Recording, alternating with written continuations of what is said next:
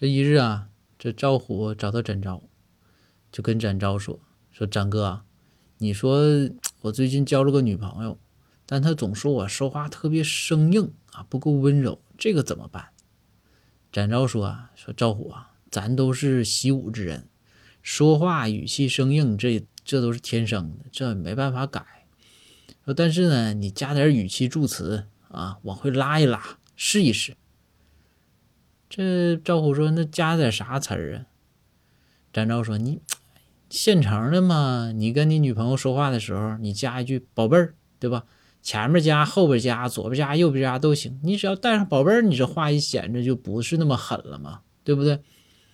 这赵虎一想：“对，展哥，谢谢啊。”转过天来，这赵虎啊，带着这个新女朋友又在逛街。